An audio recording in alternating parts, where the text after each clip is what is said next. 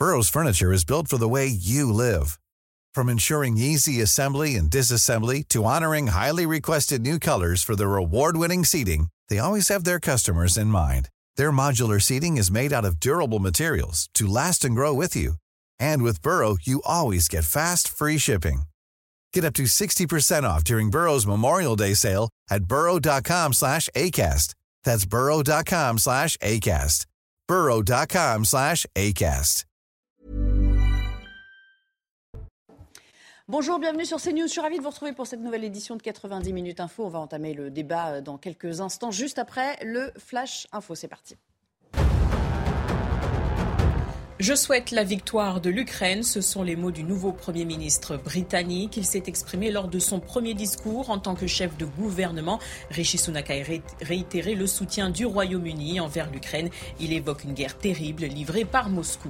Les artisans boulangers en deuil aujourd'hui. Certains ont fermé boutique, d'autres ont éteint leurs éclairages. Ils protestent contre la hausse des prix de l'énergie, notamment l'électricité. La plupart d'entre eux ne sont pas éligibles aux aides gouvernementales. Assurance chômage, le texte en débat au Sénat, adopté le 12 octobre en première lecture. Il prévoit dans un premier temps de prolonger les règles actuelles. Il enclenche aussi la possibilité qu'elles soient plus strictes quand trop d'emplois sont non pourvus, plus généreuses quand le chômage est élevé.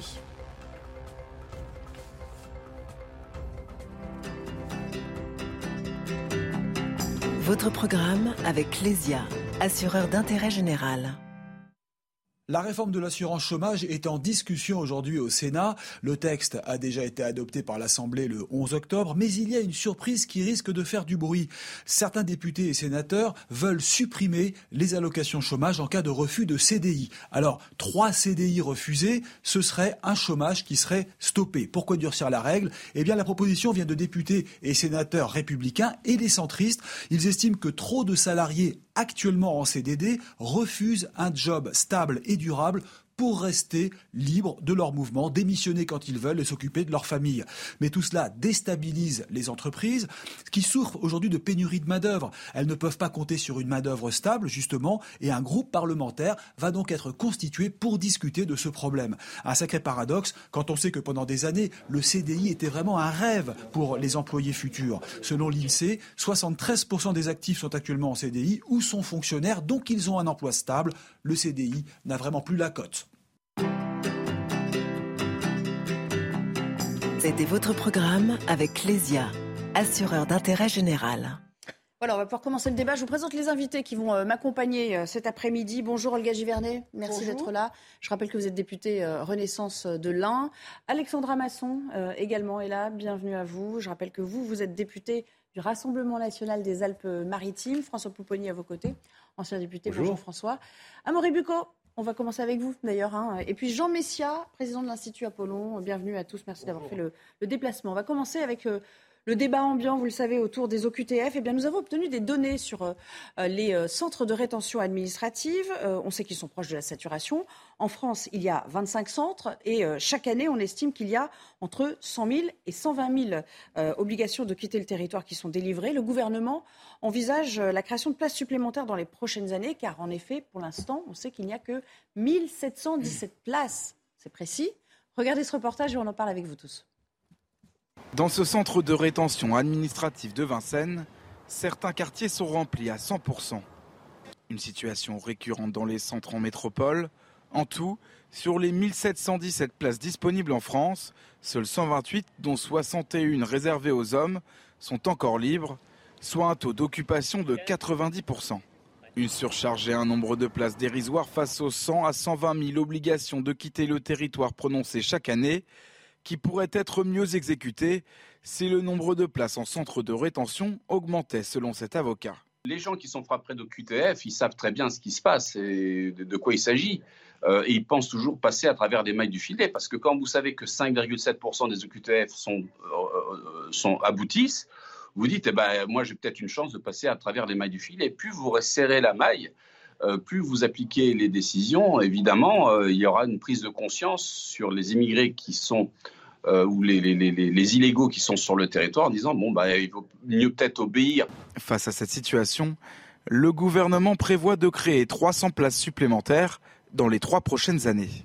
Alors, Amaury Bucco est là, donc je rappelle que vous êtes euh, au service police-justice de la rédaction. Entre-temps, on va se pencher aussi sur cette promesse de Gérald Darmanin euh, d'augmenter de 20% cette capacité euh, d'ici à 2026, c'est-à-dire 300 places environ. Exactement. Alors, pourquoi c'est un sujet important, Nelly C'est parce que, donc, comme ça a été montré hein, juste précédemment, euh, les centres sont saturés. Par exemple, à Paris, hein, pour donner un petit exemple, il n'y avait euh, la semaine dernière que 7 places euh, dans tous les centres de rétention d'Île-de-France, 7 places disponibles pour les hommes. Et ces places, souvent, elles sont déjà en fait réservées par la préfecture, c'est-à-dire que toutes les personnes qui sortent de garde à vue ou de prison, on les met en priorité. Donc en fait, en réalité, il n'y a plus de place, les centres sont saturés. C'est aussi le cas à Nice, à Lyon, à Handaï. Enfin, la plupart des centres en fait sont saturés. Et pourquoi c'est un problème?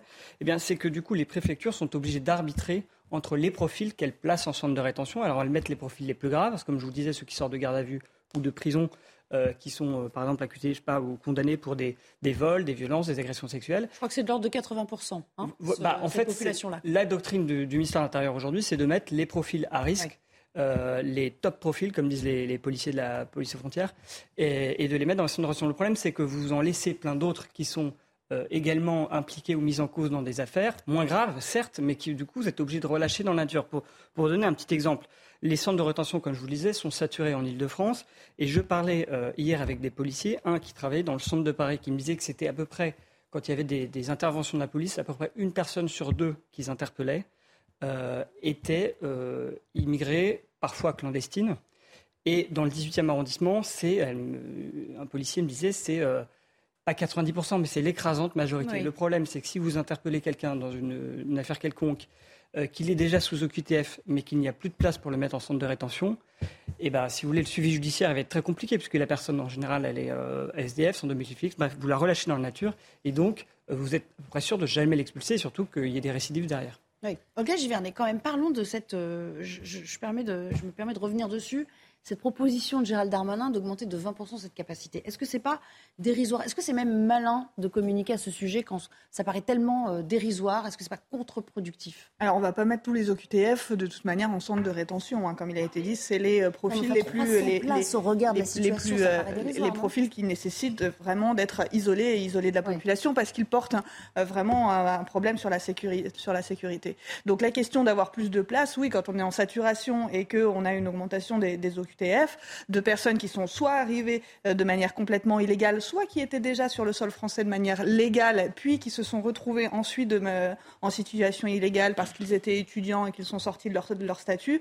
Euh, il y a quand même un certain nombre de personnes qui peuvent quand même se, permettre de rester sur euh, le, territoire le temps qu'on pourrait espérer qu'ils retournent de manière volontaire. Vous comprenez que c'est un discours qui n'est pas très audible ces jours-ci. Hein, Alors, ils, retournent, ils retournent de manière volontaire ou pas. On sait que la plupart du temps, ils essayent de, de éviter de se faire attraper pour ne, pas, ne pas avoir à y retourner. Moi, aujourd'hui, je pense que ces centres de, rétention, euh, oui, c'est pour euh, canaliser un certain nombre de personnes qui ne devraient pas euh, pouvoir atteindre à, la, sécurité. Mais en revanche, sur la question des, OQTF, aujourd'hui, il y en a beaucoup et je sais que certains sont dans la proposition de pouvoir exécuter l'ensemble des, des OQTF. Alexandra Masson, réaction à ce que vous venez d'entendre sur cette capacité portée à 300 et sur le fait qu'au fond, il y, en a un certain nombre qui ne posent pas de problème, donc qui peuvent être laissés dans la nature. Alors, en préambule, avant de répondre à cette question, parce qu'il faut bien comprendre une chose, euh, on parle de QTF, c'est très bien.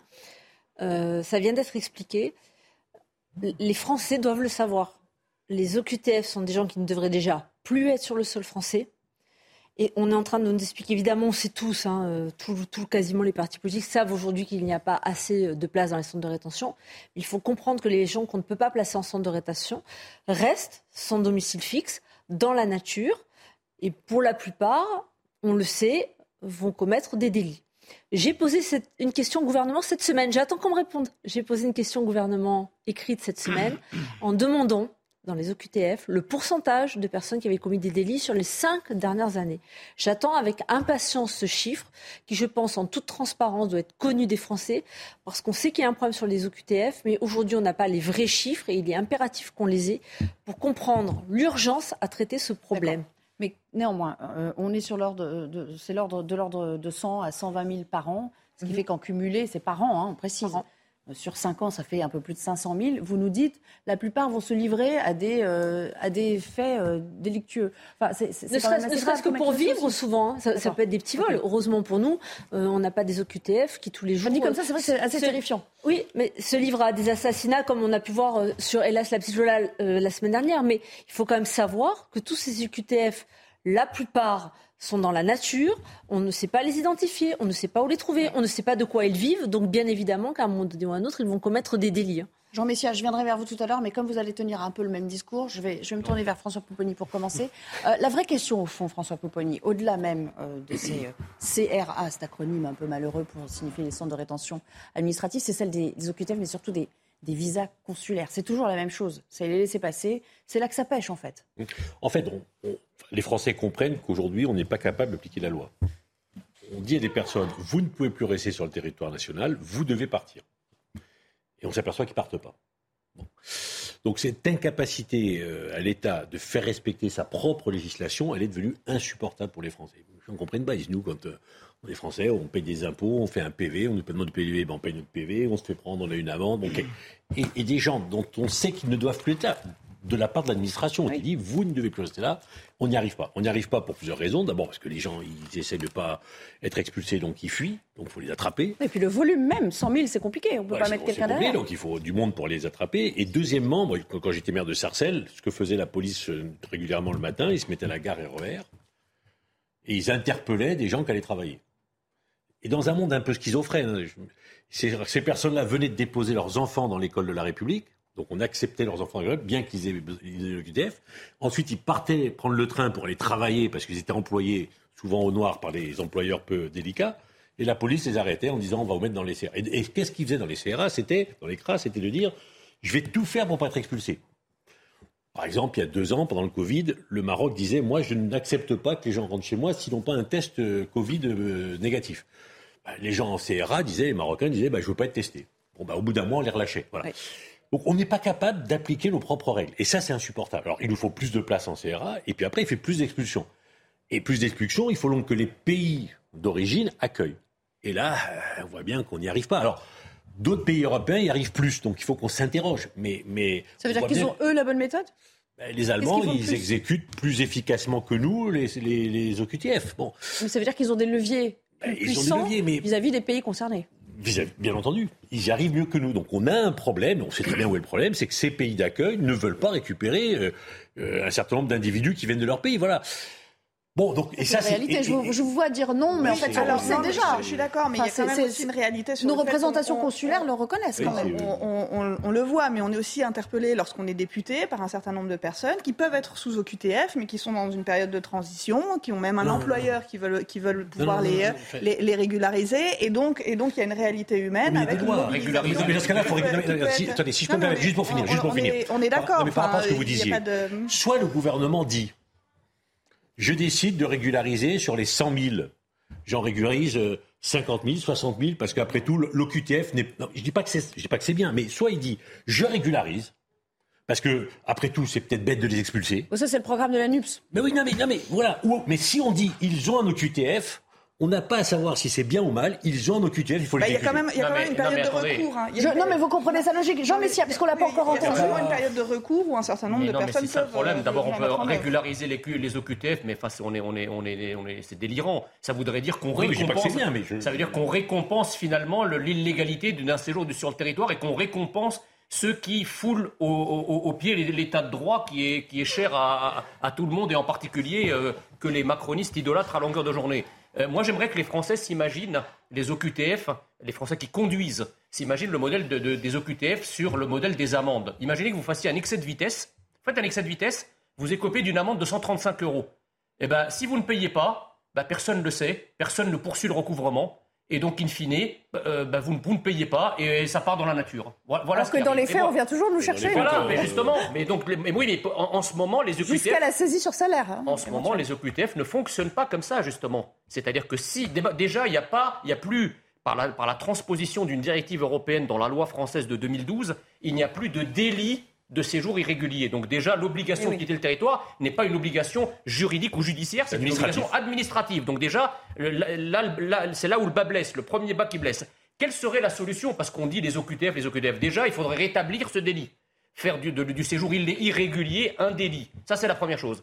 La deuxième chose, c'est qu'il faudrait multiplier presque par 10 la place, les places en centre de rétention. il, faut, il faut consacrer du budget à cela. Voilà. La troisième chose, c'est qu'on parle toujours des flux de, d'OQTF entrants, mais on ne parle jamais des stocks. C'est-à-dire que si vous dites qu'il y a 120 ou 100 ou 120 000 OQTF dont la plupart n'est pas exécuté par an, ça s'accumule. C'est un million. Ça s'accumule, voilà. Et donc on arrive effectivement à un stock, passez-moi l'expression, d'immigrés clandestins sur, le, sur notre pays qui est considérable. Donc on peut. Alors, et dernière chose, c'est qu'il ne faut pas qu'un clandestin sous OQTF, une fois qu'il est mis en centre de rétention, il ne faut pas qu'il puisse en sortir sans être mis dans un avion. Pourquoi?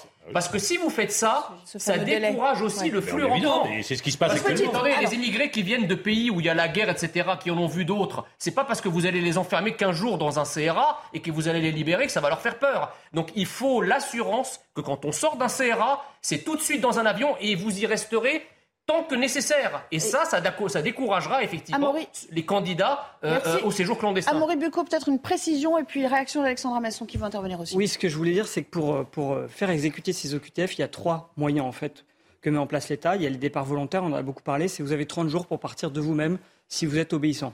Ensuite, vous avez. Ça doit être euh, enfin, vraiment très parcellaire. on est, d'accord. Et ensuite, vous avez les départs aidés. C'est-à-dire qu'en fait, on donne de l'argent aux gens, de 300 à 1200 euros en gros et on leur dit, bah voilà, avec cette somme, vous allez rentrer chez vous. Et, euh, voilà, c'est un peu pour les motiver. Et puis la, troisième solution, on l'a dit, c'est les OQTF. Et le problème des, pardon, c'est les euh, centres de rétention où on des départs, des départs forcés, comme on dit. Et le problème des départs forcés, c'est que, par exemple, les départs aidés financièrement, 3, vous vous dites 300 à 1200 euros, c'est beaucoup d'argent.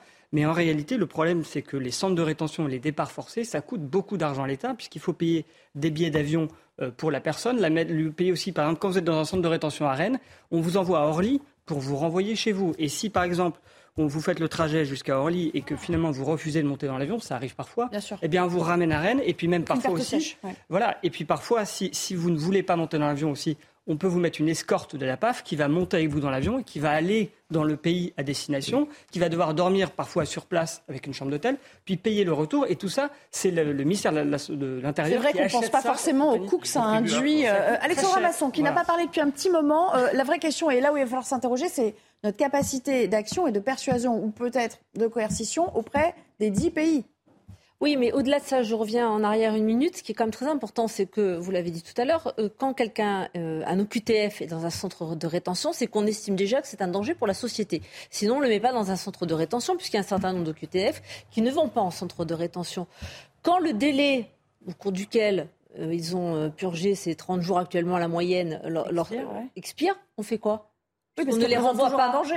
ils sont toujours UQTF et on les retrouve. On ne on peut pas les garder. C'est pas une prison. On, est bien d'accord, c'est l'application de la loi. Mais c'est le vrai sujet. Les Français ne le savent pas. Aujourd'hui, on dit qu'il manque des places dans les centres de rétention. Donc le, Français qui nous écoute aujourd'hui derrière son poste de télé, il se dit, bah, il rentre dans un centre de rétention, il va y rester comme dans une prison. Or, pas du tout. Un centre de rétention, c'est un passage ponctuel au bout duquel, en théorie, on serait censé les reconduire ce qu'elle explique dans leur pays d'origine. Or, ça n'est pas le cas. On les met 30 jours là. Et pendant ce temps-là, excusez-moi, ils peuvent faire quasiment une dizaine de recours. On ne le sait pas, il y a quasiment une dizaine de recours. 12, ça va passer à 4. Voilà. Non, mais, et, et à l'issue de tout ça, 98%, on les retrouve dans la rue.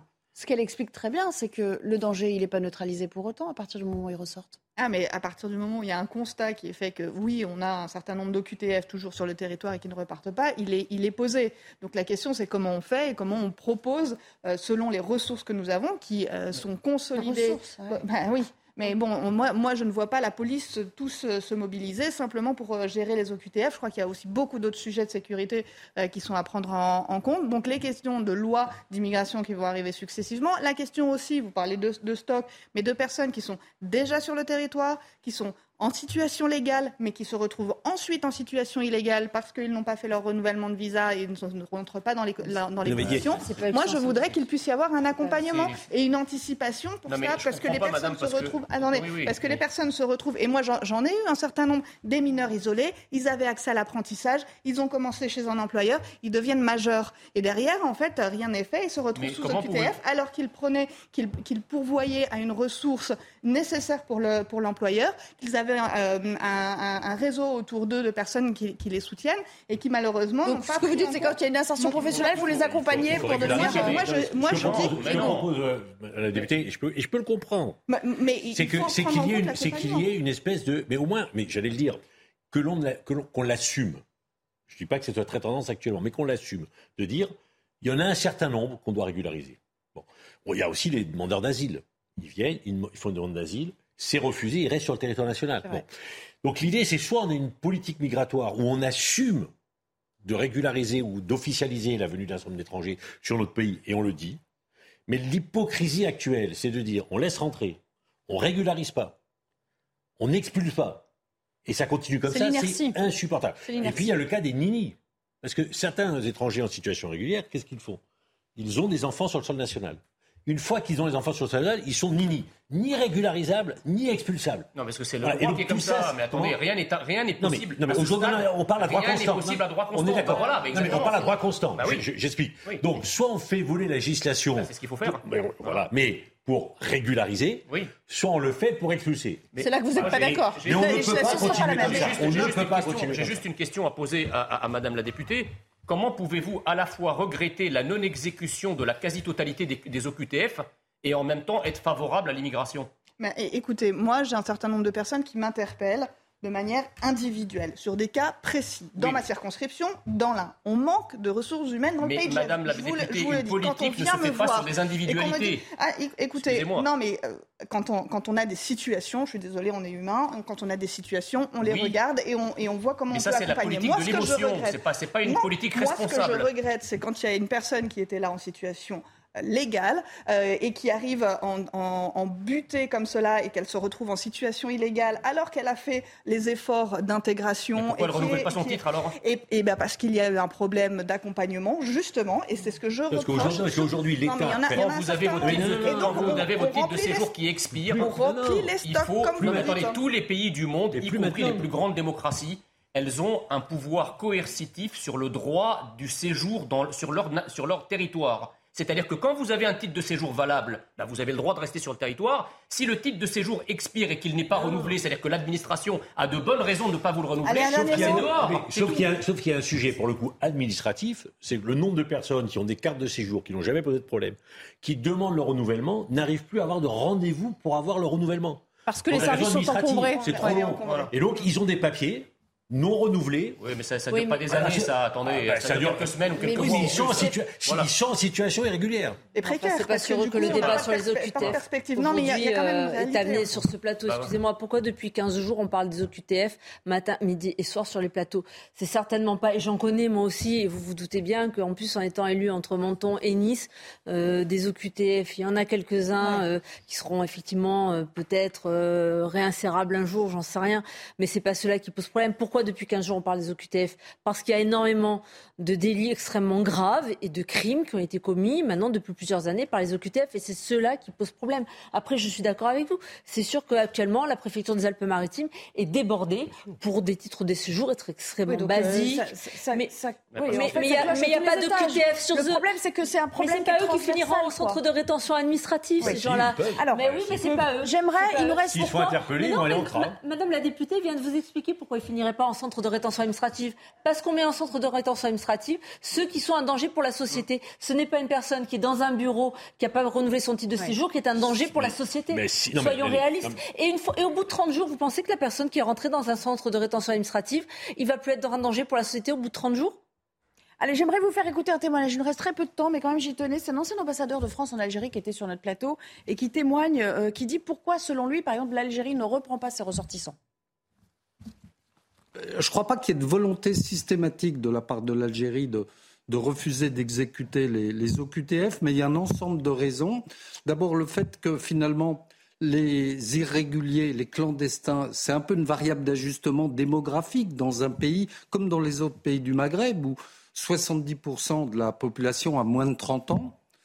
Deuxièmement, euh, j'ai entendu ça euh, parfois de manière très officielle, c'est-à-dire que tous ces jeunes qui sont restés en France, y compris de manière irrégulière, ils ont été un peu contaminés par nos mauvaises, nos mauvais comportements, par notre mauvaise éducation, par notre mode de vie. On me l'a dit de manière tout à fait officielle dans des réunions euh, avec le ministre Le Drian, je me souviens parfaitement.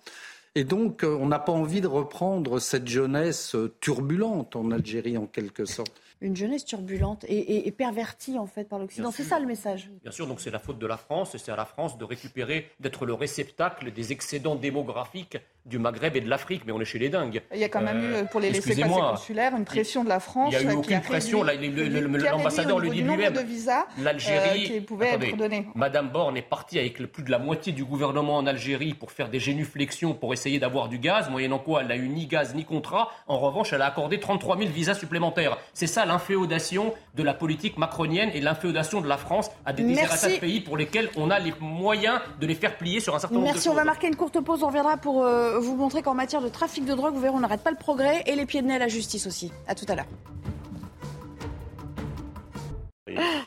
On va entamer ensemble la deuxième partie de notre émission, à commencer par euh, le JT, puisqu'il est euh, pile 16 heures. Au lendemain du rejet de trois motions de censure, le gouvernement a fait de nouveau face à, l'Assemblée euh, pour les questions au gouvernement. C'est en ce moment même. Gérald Darmanin a d'ailleurs répondu avec vigueur tout à l'heure à la NUPS, critiquant son positionnement avec, dit-il, l'extrême droite. Écoutons.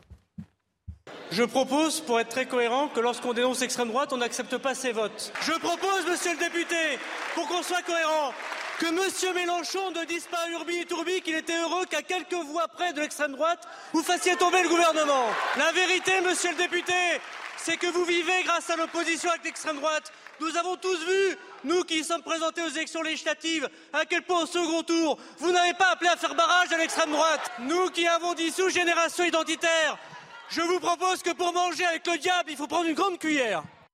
L'Assemblée qui a également euh, marqué un hommage aux, gendarmes euh, décédés dans le courant de la nuit à l'occasion d'une interpellation sur euh, l'autoroute A13 en Normandie. regardez, voilà l'ensemble de l'hémicycle qui s'est évidemment levé pour l'occasion. On va parler aussi de ce millier de bus manquants en Ile-de-France après l'absence de chauffeurs le mois dernier. pour faire face à cet absentéisme important, la RATP a décidé de mettre en place une prime, une prime de présence pour ces conducteurs de bus. Regardez le tout mis en image et euh, en lumière par Augustin Donadieu. Son nom, la prime de production plan transport. Créée par la RATP pour faire face à l'absentéisme de ses chauffeurs de bus, cette prime incitative de 450 euros sera versée à tous les machinistes présents derrière leur volant, trois mois consécutifs sans absence, hors congé régulier. Les syndicats déjà vent debout contre cette initiative dénoncent un dispositif discriminatoire. Annoncée dans un contexte social tendu, à la veille d'une journée de mobilisation, cette prime est apparue pour beaucoup comme une incitation déguisée à ne pas faire grève. La régie autonome des transports parisiens souffre bel et bien d'un absentéisme en hausse parmi ses 16 000 machinistes, 13% en octobre contre 10% les derniers mois. À cela s'ajoute un manque criant de chauffeurs, 1800 postes vacants au total. Au quotidien, c'est même 25% du service qui n'est pas assuré, soit 1000 trajets par jour. La CGT RATP a refusé à déposer un recours au résultat incertain contre cette prime litigieuse. On va partir outre-Manche à présent ce matin. Rishi Sunak a donc été nommé officiellement par le roi Charles III. Euh, il a également prononcé un discours euh, sur le perron de 10 Downing Street promettant de réparer, dit-il, les erreurs commises par euh, Liz Truss. Depuis Londres, les explications de Sarah Menaï, notre correspondante. Le travail commence dès à présent. C'est comme ça que Rishi Sunak eh bien, a entamé son premier discours en tant que nouveau Premier ministre ici en Grande-Bretagne. Sunak s'est dit conscient des enjeux qui l'attendent euh, à ce poste hein, dans sa nouvelle résidence du 10 Downing Street. Il a évoqué notamment les difficultés des Britanniques, la guerre en Ukraine, la crise du Covid ou encore évidemment la crise économique, la crise énergétique et l'inflation galopante. Il a dit euh, qu'il était prêt à aider évidemment les ménages à faire face, à répondre hein, à un pouvoir d'achat qui a nettement diminué ces dernières semaines. Dans son premier discours officiel en tant que nouveau Premier ministre, Sunak a également rendu hommage à Liz Truss et à Boris Johnson, dont il se dit reconnaissant. Enfin, Rishi Sunak a terminé son allocution en disant qu'il allait travailler désormais jour et nuit au service des Britanniques. Dans les prochaines heures, nous attendons évidemment la nomination de ce nouveau gouvernement et de ces nouveaux ministres qui vont désormais eh travailler aux côtés de Rishi Sunak. Enfin, une petite image qu'on souhaitait vous partager avant de reprendre le débat. Ce matin, un phénomène céleste un peu particulier a eu lieu, une éclipse de soleil. Peut-être l'avez-vous vu, quoique elle est restée en dessous de, 20% hein, dans le ciel français. ce phénomène, il a démarré en Islande. On a pu l'observer jusqu'en Inde, vers le milieu de l'après-midi. pour rappel, en France métropolitaine, la dernière éclipse partielle remontait au 10 juin 2021. Voilà pour la belle image du jour. On va reprendre le débat avec euh, mes invités. Euh, je vous parlais de cette histoire quand même assez incroyable. Le parquet de Créteil a indiqué qu'un drone s'était posé ce dimanche euh, dans l'enceinte de la prison de Fresnes, prison bien connue du Val-de-Marne. L'appareil transportait à la fois des téléphones portables, des chargeurs USB et de savonnettes s'apparentant à du cannabis. Thomas Chama pour le reportage. C'est en pleine nuit, aux alentours de 4h30 du matin ce dimanche, qu'un drone se pose au milieu d'une cour de promenade de la prison de Fresnes. À son bord, quatre téléphones et deux pains de résine de cannabis destinés à des détenus. Une enquête confiée à la brigade de gendarmerie des transports aériens a été ouverte pour engagement au maintien par le télépilote d'un aéronef circulant sans personne à bord au-dessus d'une zone interdite. De leur côté, les agents pénitentiaires déplorent un manque de moyens pour lutter contre ce type de délit. Tandis que la délinquance ne cesse d'évoluer techniquement, les administrations telles que les forces de sécurité publique doivent pouvoir adapter leurs moyens afin de faire face à ces nouveaux fléaux. En juillet, un homme de 19 ans était condamné à 20 mois de prison ferme pour avoir livré des produits illicites par drone pendant plusieurs semaines à la maison d'arrêt de Sequedin, près de Lille. Alors, petite précision quand même, cette fameuse prison de Fresnes, euh, on a appris qu'elle possédait un dispositif anti-drone et un appareil de brouillage. Visiblement, Jean Messia, ce n'est pas très efficace. Ah, c'est pas très efficace, c'est passé entre les mailles du filet, mais je n'ai pas entendu la réaction euh, du ministre en charge de l'administration pénitentiaire, qui est M. Éric Dupont-Moretti. Euh, donc j'en conclus qu'il pense peut-être qu'il s'agissait là d'un atelier nouvelle technologie suivi effectivement d'une séance de relaxation pour les prisonniers avec du cannabis permettant d'ouvrir leur chakra. Euh, voilà, enfin, je, bon, mais ce bon mot, non, mais une réaction sur, euh, voilà, si vous voulez, ça paraît tellement ubuesque parce que, euh, imaginez, aujourd'hui, c'est de la drogue et des téléphones portables, et même si c'est que des téléphones portables et que c'est même c'est pas de la drogue, ça peut être aussi des armes. Vous comprenez? Donc, ce qui s'est passé, c'est pas du tout une histoire à prendre à la légère. mais bon, quand on, quand on voit ce qui se passe à Fresnes, si vous voulez, on a été amené à commenter sur ce plateau, les séances de karting, etc., qui se passent à Fresnes, bah, euh, on se dit que finalement, euh, euh, voilà, on n'est pas à ça près quelque part, ce qui est quand même dramatique. Au fond, François que cette histoire illustre, c'est une fois de plus que, un constat qu'on fait depuis de nombreuses années maintenant, c'est que les prisons sont devenues assez largement, là c'est un exemple un peu extrême, mais des passoires. C'est-à-dire qu'on y entre. Mais c'est des passoires voulues et assumées. Comment voulez-vous que ça n'explose pas Comment on fait pour que ça n'explose pas dans une prison? On laisse rentrer la drogue et le téléphone ça permet de calmer la pression. Alors effectivement, c'est la paix sociale en milieu carcéral. Il n'y a pas d'autre solution. C'est tellement explosif, il y a tellement une surpopulation que on laisse rentrer, et, souvent même parfois avec la complicité des, des prison. Hein. C'est que l'administration pénitentiaire, comme une administration fortement, c'est très grave ce que vous bah, dites. il fait un constat. C'est une notoriété publique. Oui, oui, non, mais je ne dis pas que, que, que, vous. Non, non mais c'est une notoriété publique que dans les prisons, les gens peuvent téléphoner. Oui, le, le dire avec, avec, autant de légèreté. Bah, c'est pas de la légèreté. Non, non, mais moi, moi, ça me scandalise, si vous bah, voulez. vous énoncez un fait qui est scandaleux. Mais tout le monde sait qu'on laisse rentrer la drogue et les téléphones dans les prisons, enfin, pour ceux qui connaissent un peu ce milieu-là, parce que c'est la seule manière de faire baisser la pression. Voilà. Et que c'est assumé quelque part, globalement, par le système. Olga Givernet. Là, euh, c'est une accusation, effectivement. Qu'est-ce que vous lui répondez? Parce que ça veut dire qu'en gros, euh, on laisse tout passer pour éviter euh, allez, des émeutes, on va dire. Je ne crois pas qu'on laisse tout passer, parce que pour avoir visité ces, centres pénitentiaires, on vous explique également les dispositifs mis en place. Et des dispositifs anti-drone, il y en a des filets, ils sont vigilants sur, sur les choses avant qu'il y ait ces nouvelles technologies qui ne servent pas que euh, des, euh, des bonnes intentions. Hein. Euh, les nouvelles technologies peuvent servir aussi les, mauvaises intentions. il y avait d'autres moyens de passage qui sont probablement encore utilisés, de pouvoir jeter par-dessus les murs un certain nombre de, choses ou de les faire passer lorsqu'il peut, y avoir des visites. Moi, je salue les, agents pénitentiaires qui restent vigilants, qui demandent des moyens, on peut les comprendre. il y a toujours besoin de plus de place et la question de savoir comment on tient une tension comme ça dans un milieu fermé où les personnes sont bah, à plusieurs et, et, parfois un peu en surpopulation, je crois que c'est à eux aussi qu'il faut s'en remettre pour savoir qu'est-ce qui, parfois peut, passer entre les mailles et qu'est-ce qui ne peut pas passer entre les mailles pour justement garder cette, ce, sentiment de, de sécurité dans le, dans le milieu carcéral. Hum, au fond, Alexandra Masson, on en revient au, problème de la surpopulation carcérale, où il y a du laxisme ou du, de la complaisance dans cette affaire Déjà, on va revenir sur deux points précis. Je rappelle que M. Dupont-Moretti, le garde des Sceaux, euh, a été accueilli par des applaudissements dans les prisons françaises et pour cause, puisque ça a été un avocat pénaliste qui les a très largement défendus et qui est extrêmement laxiste sur l'ambiance, on va dire, dans les euh, maisons carcérales aujourd'hui en France. Ça, c'est un secret pour personne. Je voudrais rappeler que les Français, contrairement à ce que vous venez de dire, nous, nous sommes des gens euh, qui vivons effectivement à l'Assemblée nationale en tant que parlementaires. On est au courant d'un certain nombre de choses. Les Français ne savent pas que la drogue circule dans les prisons, euh, que les téléphones portables circulent dans les prisons comme si de rien n'était et que rien n'est fait pour que ça soit stoppé parce que comme ça, on pense qu'on va calmer. C'est choquant pour les gens qui nous écoutent. Je vous rappelle que quand on est en prison, on n'est pas en vacances, on n'est pas au Club Med, on est là parce qu'on a fait quelque chose de grave et qu'on doit être puni. Et on a le sentiment, quand on nous écoute depuis des mois, qu'en prison, il faut faire des stages, il faut apaiser, euh, il faut faire des animations, euh, il faut réinsérer.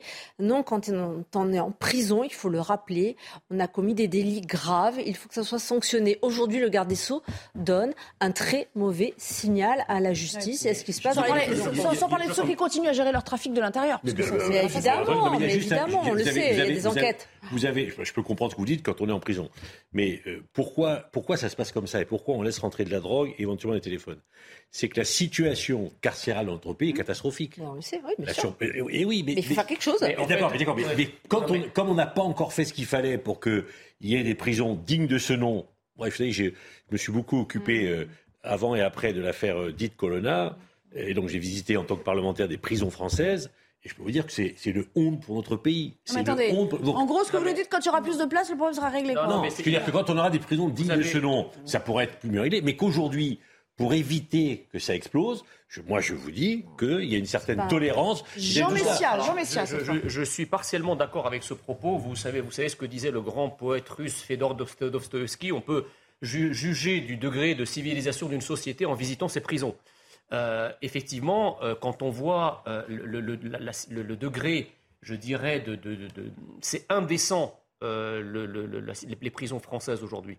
Un, degré d'insalubrité, un degré de, surpopulation qui est absolument innommable. Donc effectivement, on est dans un cercle vicieux. C'est-à-dire que plus nos prisons sont pourries et surpeuplées, plus on va chercher, si vous voulez, des, des soupapes de décompression qui sont à la limite de ce que la société qui a incarcéré euh, ces prisonniers peut supporter. Donc il faut revoir tout le modèle pénitentiaire, c'est-à-dire qu'il faut effectivement construire en nombre des places de prison, accorder des budgets à cela, des, des prisons dignes de ce nom, où les prisonniers sont sanctionnés, c'est-à-dire qu'il n'y a pas d'activité, etc., mais ils sont dans des endroits au moins propres euh, pas surpeuplé, pas moisi. Voilà. Donc quand vous allez voir des prisons américaines, par exemple, mais c'est à des années-lumière de ce qu'on peut avoir en France. Et pourtant, j'ai pas l'impression qu'aux États-Unis, les prisonniers soient particulièrement bien traités. Au contraire, c'est la, propreté et la modernité d'une prison qui permet de rendre la sanction effective. Olga, Olga on en est où des constructions de places de prison, sachant qu'il en fallait 8000, euh, je crois, à la fin du quinquennat? On a entamé le deuxième, il est déjà bien entamé.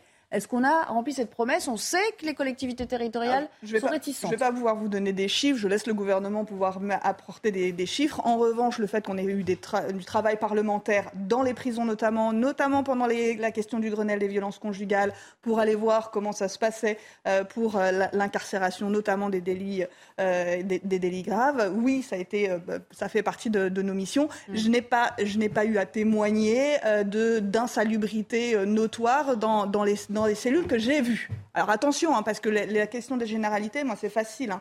mais euh, j'ai visité la prison de Bourg-en-Bresse et, euh, et, ils nous ont évoqué euh, les difficultés qu'ils pouvaient avoir, là où on pouvait améliorer également, et donc de faire des généralités. Voilà, moi je, je regarde mon, je regarde mon, territoire. C'est un cas particulier. À part les prisons récentes, excusez-moi, à part les prisons récentes, toutes les autres prisons sont pourries. Excusez-moi. Quand ça se passe bien, c'est un cas particulier. Ben. Non, je suis désolée, il y a une question de prise en compte des prisonniers et ça, je, le rejoins. Vous pouvez réagir si vous le voulez, il n'y a, pas de souci. Mais faire croire aujourd'hui à nos téléspectateurs qu'on on est dans une situation où on n'est pas capable de gérer nos prisons, c'est pas vrai. non, c'est vrai. C'est pas parce que vous avez visité une prison moderne. Est-ce que vous avez fait des constats similaires Oui, écoutez, alors, vous des constats similaires ou divergents Avant même d'être député, je vous rappelle que je suis avocat depuis 22 euh, ans. Donc, euh, pour prendre comme un exemple la prison de Nice, hein, ou la prison de Grasse qui est un petit peu mieux que celle de Nice, mais enfin celle de Nice qui est en surpopulation. On est dans des cellules, on accueille 4 à 5 fois la population prévue dans une cellule, dans des conditions d'hygiène déplorable. Et alors, autant, vous voyez, tout à l'heure, j'étais extrêmement ferme sur le fait que quand on est en prison, on n'est pas au Club Med. Pour autant, en termes d'hygiène, pour les prisonniers entre eux, et en on va revenir sur l'affaire Colonna, effectivement, ce genre d'affaires ne doivent pas arriver en prison. Et c'est pas parce qu'on est incarcéré qu'on doit être violenté et massacré dans une cellule. Virer tous les étrangers. Voilà, ça c'est vraiment très important. Hein. Euh, alors, il ne faut pas se tromper de sujet. Hein. Le sujet, c'est on n'est pas au Club Med en prison. Par contre, chaque prisonnier a un droit un minimum de décence et ne pas être violenté. Allez, un autre thème. Il nous reste assez peu de temps dans cette euh, partie. Vous le savez, le Quai d'Orsay a annoncé le retour en France, je dirais, 40 enfants et 15 femmes euh, depuis des camps de prisonniers djihadistes euh, de Syrie. 10 d'entre elles, entre-temps, ont été mises en examen pour association de malfaiteurs terroristes criminels. Elles ont été placées en détention provisoire. L'une d'entre elles, c'est important de le préciser, a été mise en examen pour crime contre l'humanité et génocide.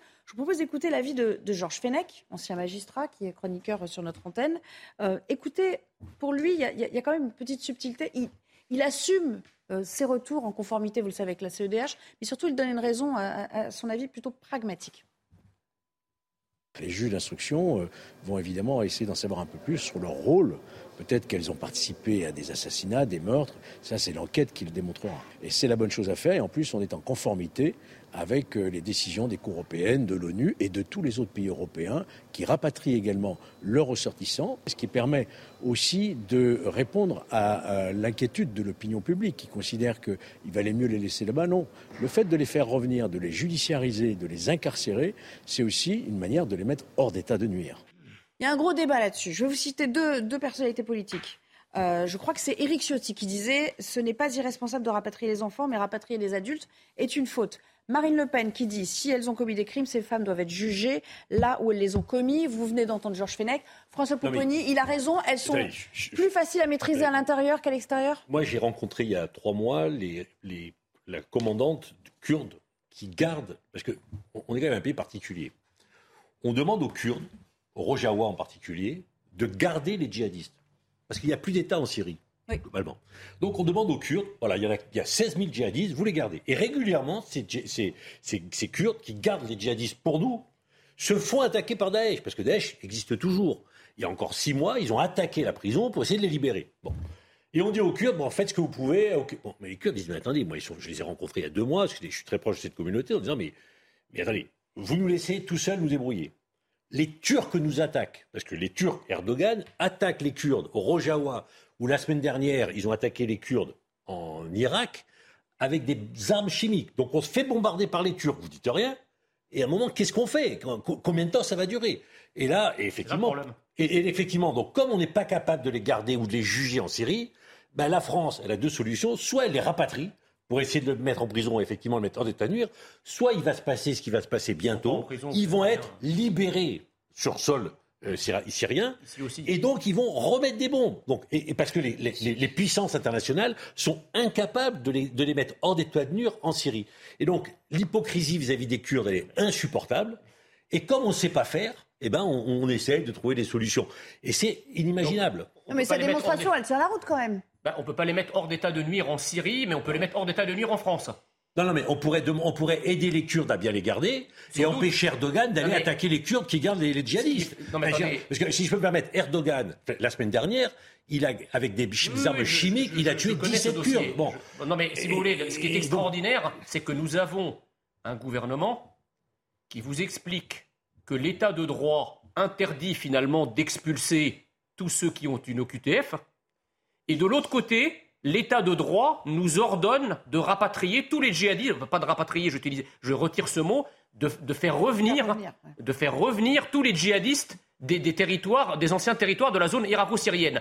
Donc, à quel moment on s'interroge sur l'idée que l'état de droit en France est devenu un état qui protège les droits de nos, ennemis et qui, euh, comment dirais-je, ne protège plus ceux qu'il est censé protéger en priorité, c'est-à-dire le citoyen français? Je suis désolé. Moi, les, djihadistes, ils ont choisi leur camp. Ce ne sont plus des Français. Ils n'ont plus rien à voir avec la France. Il n'y a pas à les, faire revenir en France. Alors moi, j'entends les arguments de ceux qui disent ah oui, mais ils sont mieux surveillés en France. Pensez-vous qu'ils sont mieux surveillés en France? Ils vont faire, ils vont écoper de quelques années de prison avec notre système judiciaire bah, et au bout de quelques années avec les réductions de peine, etc. ils vont être dehors. Et qui c'est qui va les surveiller en plus du stock de tous ceux qu'on surveille déjà?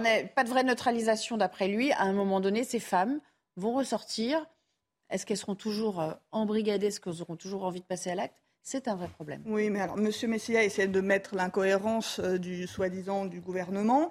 Euh, moi, j'aimerais avoir simplement une, incohérence. C'est que la question sur les OQTF en disant reprenez vos étrangers, euh, surtout s'ils sont criminels, et nous, on a des djihadistes qui sont ressortissants français. Il ne faudrait pas, il, faut, il faudrait pas les reprendre sur notre, il faudrait, il faudrait pas les reprendre chez nous avec des enfants, avec des enfants également. Vous les considérez toujours comme français et une, famille. Il y a des familles Est-ce que vous les considérez toujours comme français, non, mais attendez, vous avez quand même des familles qui témoignent et qui témoignent à la télévision. Est-ce que vous les considérez toujours comme français Alors que ce sont les pires ennemis de la France. Je sais que vous n'aimez pas non, non, non, ce sont, les, ce sont des gens qui sont les pires ennemis de la France. ce sont des gens qui sont coupables de haute trahison et qui, et qui, si nous avions eu des élites au pouvoir normalement constituées et saines d'esprit, auraient dû être déchus de leur nationalité il y a déjà bien des années. On, a, on les a conservés avec leur nationalité française alors qu'eux-mêmes y ont renoncé. Je ne vois pas au nom de quoi il faudrait les faire revenir et en plus les entretenir au frais du contraire français. Mais on est chez les fous. Non, mais je comprends bien que vous avez du mal à voir l'incohérence. Ah, j'ai, oui, j'ai, du mal à, savoir qu'on va rapatrier nos pires ennemis. Oui. S'il vous plaît, si, si, vous intervenez, donc, donc je, je, je résume. Il faut envoyer les étrangers euh, dans, dans, leur pays de votre, de votre point de vue, surtout si c'est des criminels. Mais nous, on a une responsabilité d'avoir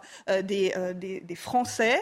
Ils ont brûlé leurs papiers ou ils n'ont pas brûlé leurs papiers, c'est pas le problème. On les a élevés, on les a élevés chez nous. C'est pas des Français partis qui ont une famille, qui ont des enfants et qui ont des familles qui les attendent pas français, et qui ça attendent, dégage. compliqué comme discours et qui attendent aussi de la part de l'État. Ils attendent de la part de l'État aussi de savoir qu'est-ce qu'on peut faire. Je le comprends, je le comprends. Moi, je suis passé de l'État de dire non, il faut les laisser là-bas, oui, il faut les ramener, non, il faut. Et je pense que la plupart des Français sont dans cet état d'esprit. Ah. Qu'est-ce qu'on fait Pas du tout. Il faut peut-être aider les Kurdes à bien les garder et, faire pression sur le gouvernement turc pour qu'ils n'aillent pas faire libérer les djihadistes. Voilà. Et, et je pense qu'il y aura pas reviendront par un moyen Alexandra Masson, on ne vous a pas entendu depuis un petit moment. La parole est à vous pour euh, conclure. Alors déjà, je trouve que c'est quand même grave quand j'entends qu'ils aient brûlé ou pas leur papier. C'est pas le problème. Bah si, c'est quand même un problème quand un Français s'en va à l'étranger dans un combat politique aussi grave que le djihadisme, qui relève quand même aujourd'hui d'actes terroristes en France et ailleurs en Europe, qui est dramatique, dramatique. Vous pensez bien que ces gens-là, quand ils brûlent leur papier, qu'ils partent à l'étranger, c'est qu'a priori, ils n'ont plus rien à faire sur le sol français. Ça, c'est un postulat de base. Ni dans la nationalité. Exact. Après, il y a un autre sujet sur les femmes. Aujourd'hui, ce sont des femmes de djihadistes. On ne sait pas exactement, effectivement, quelles ont été leurs implications ou pas. Non, mais j'ai réglé le problème des papiers, des passeports, etc. on ne devrait pas les rapatrier. La veuve de Samia Mimour, quand même. Celles qu'on va rapatrier, il va falloir savoir est-ce qu'elles ont commis des crimes et participé de manière active à des actes de terrorisme ou pas. Et autant vous dire que ça va être, ça va être quasiment infaisable de faire ce tri, on le sait très très bien à l'avance, et que même s'il y a des familles qui réclament qu'on rapatrie les enfants, rapatrier les enfants qui de toute façon ont été élevés dans cette culture-là, on sait que c'est des bombes à retardement de toute façon sur le sol français, parce qu'il y en aura très peu qui s'en sortiront, même si... On ne sait pas, ça dépend de l'âge tout ça. Non mais non, mais sûr qu'un enfant de 4 ans, qu'un enfant de 10 ans n'aura pas le même comportement. Mais enfin, on sait quand même que tous ces gens-là qu'on va ramener, ces femmes, ces enfants, sont, sujets, sont sujets à de graves problèmes sur le sol français. et là où je reçois M. Pupponi, Là aussi, je reçois M. Pupponi, c'est qu'effectivement, peut-être que la solution à terme sera d'avoir des accords beaucoup plus clairs avec les Kurdes pour qu'on les maintienne sur le lieu dans lequel ils ont souhaité vivre, puisqu'ils ont brûler leurs papiers pour rester en Syrie. mais je, je, dirais juste un tout petit mot, c'est que là, on est dans des argumentaires juridiques qui s'entendent. Mais dans ce cas précis, il y a une raison d'État. La raison d'État est de ne pas faire revenir des ennemis de l'État. Le 13 novembre, ça vous parle? Samy Amimour, ça vous parle? C'est pas rien quand même. Non, non, mais je ne parle pas. Je parle pas. J'ai dit, je pense que clairement, la solution, ce sera plutôt de laisser voilà. la de vous avez 15 secondes parce que je sais que vous vouliez vous frayer un chemin.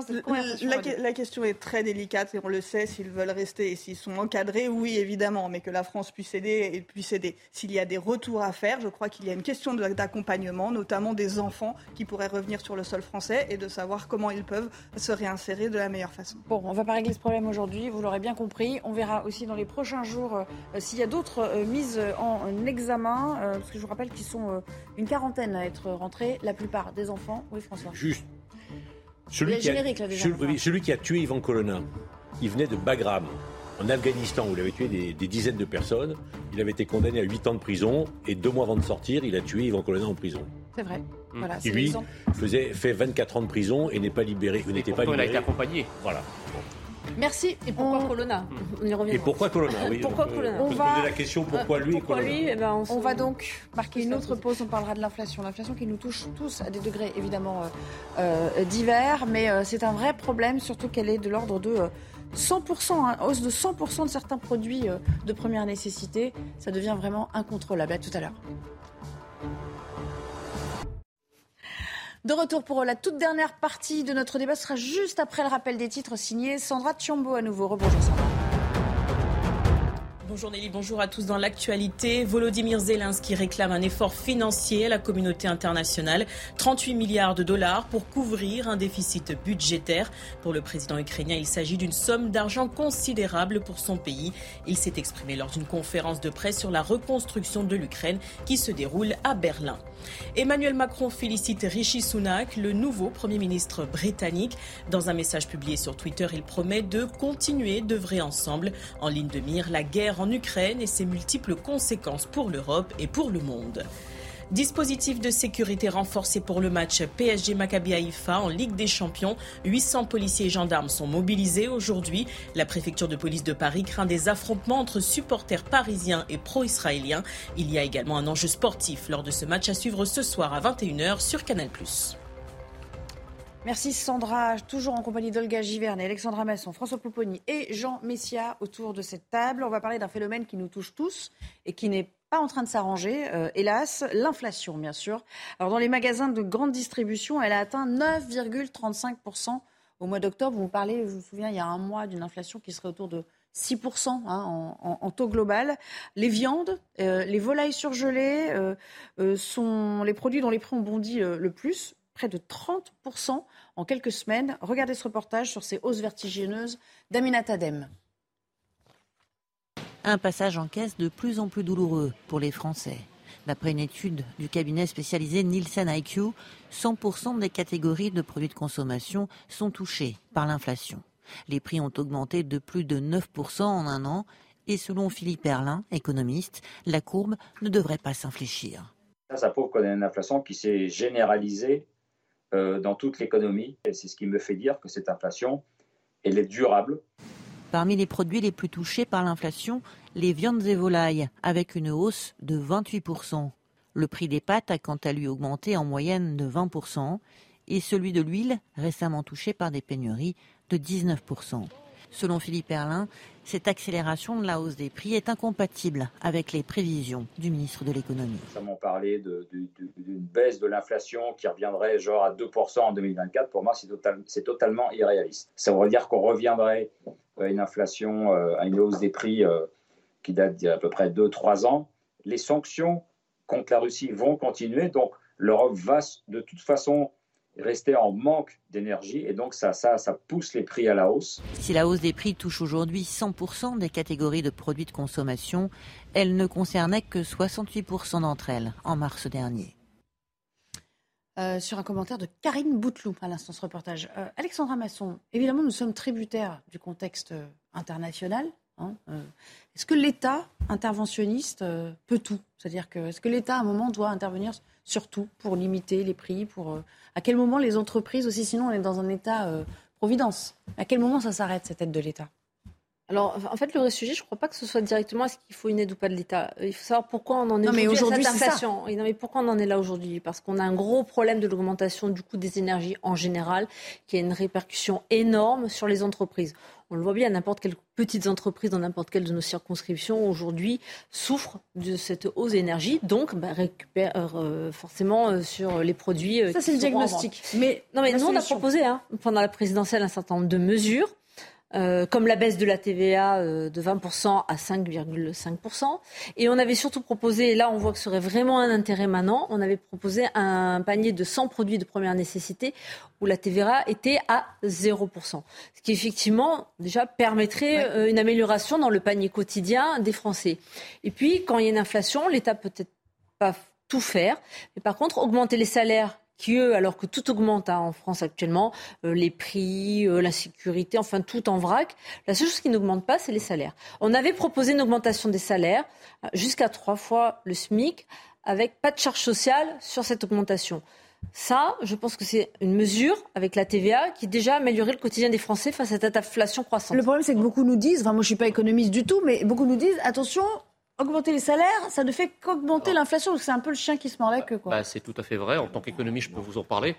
Euh, ça s'appelle ça s'appelle la spirale euh, la spirale la boucle prix salaire ou la spirale inflationniste c'est qu'on a connu d'ailleurs que la France a connu dans les années 70 puisque effectivement les salaires étant indexés, indexés sur l'inflation eh bien si les salaires augmentent au même rythme que l'inflation vous vous rentrez dans une dynamique hyperinflationniste, qui est d'ailleurs déjà constaté aujourd'hui, puisque si l'inflation dépasse 10% au sens strict de la définition économique de l'hyperinflation, nous sommes en hyperinflation, puisque l'inflation dépasse les 10%, notamment sur les biens de première nécessité. Ça, c'est la première chose.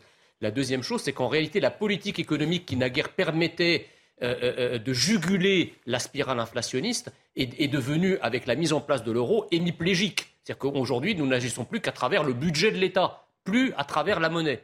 Et la troisième chose, c'est qu'il n'y a rien de plus difficile à contrer qu'une inflation exogène, ce qui est le cas aujourd'hui. Parce que l'inflation, il faut que les téléspectateurs comprennent que l'inflation que nous connaissons aujourd'hui, ce n'est pas une inflation de croissance, ce n'est pas une inflation qui est générée par une activité économique débordante comme ça peut être le cas pendant les Trente Glorieuses. C'est une inflation qui est une inflation importée. Hmm. Euh, vous avez cité le, coût de l'énergie, évidemment, mais le, coût des matières premières, de manière générale, euh, euh, fait un choc inflationniste sur la zone euro de manière générale et sur la France de manière particulière. Face à ça, le gouvernement a mis en place un certain nombre de, mesures qu'ils appellent le bouclier tarifaire. Malheureusement, au vu de la dynamique inflationniste, les mesures gouvernementales courent toujours après euh, cette dynamique parce que ce sont des mesures ponctuelles, alors que la dynamique inflationniste, elle, c'est une dynamique structurelle de longue période. S'il va au-delà, il s'endette aussi, non? Pardon? S'il va au-delà, il s'endette. Bah, d'autant plus que la niveau de dette est déjà très élevé. Donc, oui, euh, alors euh, François Pouponi, sur la démonstration économique et la manière de sortir de ce, de, ce cercle vicieux d'une certaine manière. Globalement, allez, l'État ne peut plus, même si l'État voulait intervenir. Économiquement, on est à la limite de ce qu'on peut faire. On a assumé le quoi qu'il en coûte euh, pendant la, crise du Covid. On assume là le bouclier tarifaire pour l'énergie, et heureusement, et heureusement, parce que s'il n'y avait pas ça, ça serait encore pire pour les Français. Mais il ne peut pas non plus lutter contre l'inflation. Et puis même, comment voulez-vous qu'un État lutte contre l'inflation? Alors, sur la TVA, on l'avait vu sur la TVA dans la restauration, vous baissez la TVA, c'est ceux qui vendent qui récupèrent euh, la marge. Hein. Parce que si vous, si vous baissez la TVA sans plafonner les prix, c'est ceux qui. c'est tous les exemples qu'on a dans les 20 dernières années, que ce soit le logement où on a mis la TVA à 5,5, eh ben, c'est ceux qui profitent du système qui gagnent, qui gagnent 10, 15 points de, de marge en gardant l'argent. Bah, vous pouvez bloquer les prix. Ah, donc, donc, il faut, mesure. les prix. Mais maintenant, le problème, bloquer les prix. Moi, j'en parle beaucoup avec des, des, acteurs économiques. On prend l'exemple du poisson, qui va, le prix du poisson va augmenter de presque 40%, pour une raison simple. Pour conserver le poisson, il faut de la glace. Pour fabriquer de la glace, il faut de l'énergie. Le coût de l'énergie a explosé. Ils sont obligés de répercuter. si vous dites on va plafonner le prix du poisson, mais ceux qui pêchent et qui vendent le poisson, ils disent mais comment qu'on fasse Nous, on va pas, on va travailler à perte, donc on dépose le bilan. Donc, comme effectivement Jean Messia le disait, comme ça vient de l'extérieur, très compliqué de, de plafonner. Olga Givernet, encore quelques secondes. Euh, euh, sur euh, le panier à 0%, ça c'était une idée, qu'elle aurait été bien en ce moment. C'était une idée. L'autre idée, c'était de faire une loi pour le pouvoir d'achat. Ça a été fait pendant le mois de juillet faut que ça soit mis en œuvre sur ces questions d'énergie. Si on protège euh, les petites entreprises aussi, ça permet de maintenir les, les prix et de pouvoir faire en sorte de passer cette période qui est un peu compliquée. Merci à tous les quatre de m'avoir accompagné cet après-midi. Malheureusement, le temps file, vous le voyez. Dans un instant, c'est Laurence Ferrari que vous retrouverez pour euh, Punchline. Je suis ravie d'avoir passé ce milieu d'après-midi en votre compagnie. Et je vous retrouve demain euh, à la même heure et au même endroit pour une nouvelle édition de 90 minutes info. Excellente suite d'après-midi sur notre antenne.